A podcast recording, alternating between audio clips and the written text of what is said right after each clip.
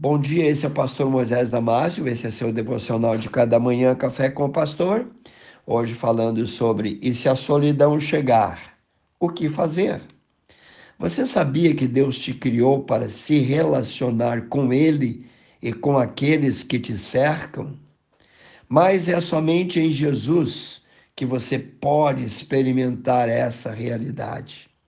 Uma pessoa que ainda não conhece a Deus, ou que apenas ouviu falar dele, essa pessoa vive como se estivesse escalando um profundo poço, tentando sair dali, porque sabe que lá em cima tem luz, lá em cima tem sol, lá em cima é o lugar do escape, mas as suas forças não se renovam, ele é fraco e parece que a cada dia tudo volta ao ponto zero. Existem horas em que a sensação é de que fomos deixados para trás. Vem a sensação de vazio. A solidão machuca, a solidão dói, a solidão magoa. O filho pródigo, por exemplo, nessa parábola narrada por Jesus, ele sentiu desprezo daqueles que diziam ser seu amigo, enquanto ele tinha dinheiro eles estavam ao seu redor. Mas depois o abandonaram. E isso tudo só ficou resolvido quando ele, o filho pródigo, se arrependeu e voltou a ter comunhão com o seu pai, porque voltou arrependido, porque voltou confessando o seu pecado, pedindo perdão. Seja qual for a raiz ou a origem da tua solidão, Deus é a resposta Jesus é o caminho, ele é a solução. Para o cristão, a cura é sempre a mesma. O antídoto contra a solidão é mais comunhão com Deus.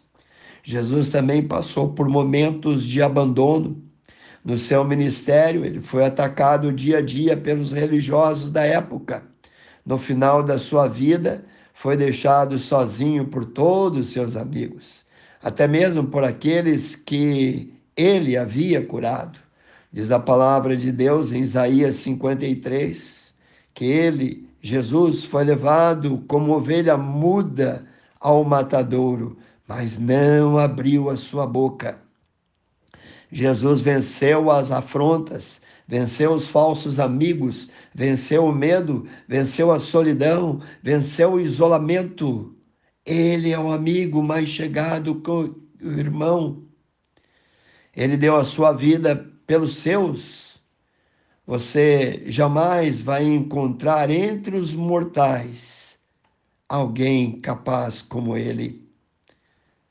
Em Mateus capítulo 28, versículo 20, Jesus fala: E certamente estarei convosco, estarei com vocês todos os dias, até a consumação dos séculos. Em João 14, 18, Jesus diz mais: Não vos deixarei órfãos, voltarei para vós. Não podemos duvidar que depois que nós recebemos Jesus no nosso coração, que aceitamos Ele como Salvador, não podemos duvidar que sempre teremos a Sua companhia e vai ser assim até a Sua volta. Nos Salmos 73, 25 e 26, nós lemos, o salmista fala assim: A quem tenho eu no céu senão a ti, e na terra não há quem eu mais deseje, além de ti, Senhor. A minha carne e o meu coração desfalecem, mas Deus, tu és a minha fortaleza, a fortaleza do meu coração, a minha porção para sempre profeta Isaías diz em Isaías 53, ele, e aí apontando para Jesus, ele era desprezado, mais indigno entre os homens.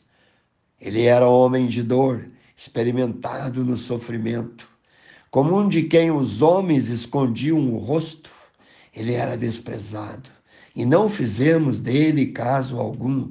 Verdadeiramente ele tomou sobre si as nossas enfermidades, as nossas dores, levou sobre si. Contudo, nós o consideramos como aflito, ferido de Deus e oprimido. Mas o Senhor fez cair sobre ele a iniquidade de nós todos, porque ele derramou a sua alma na morte e foi contado com os transgressores. Você pode colocar lá o seu nome. Pois ele levou sobre si o pecado de muitos e pelos transgressores intercedeu.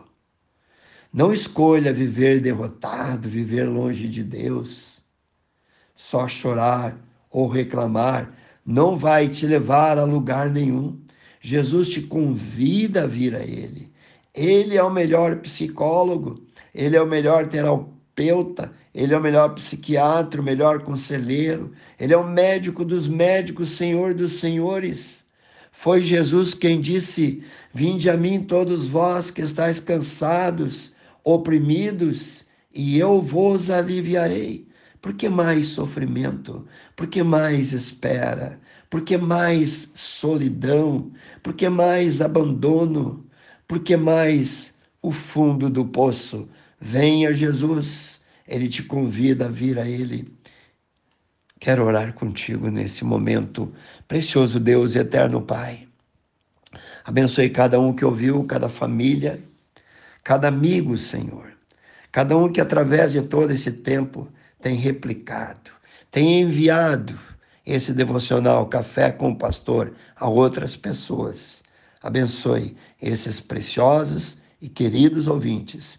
Eu oro no precioso nome de Jesus. Amém. Se você gostou, passe adiante. Seus grupos, amigos e vizinhos. E eu te vejo no próximo Café com o Pastor.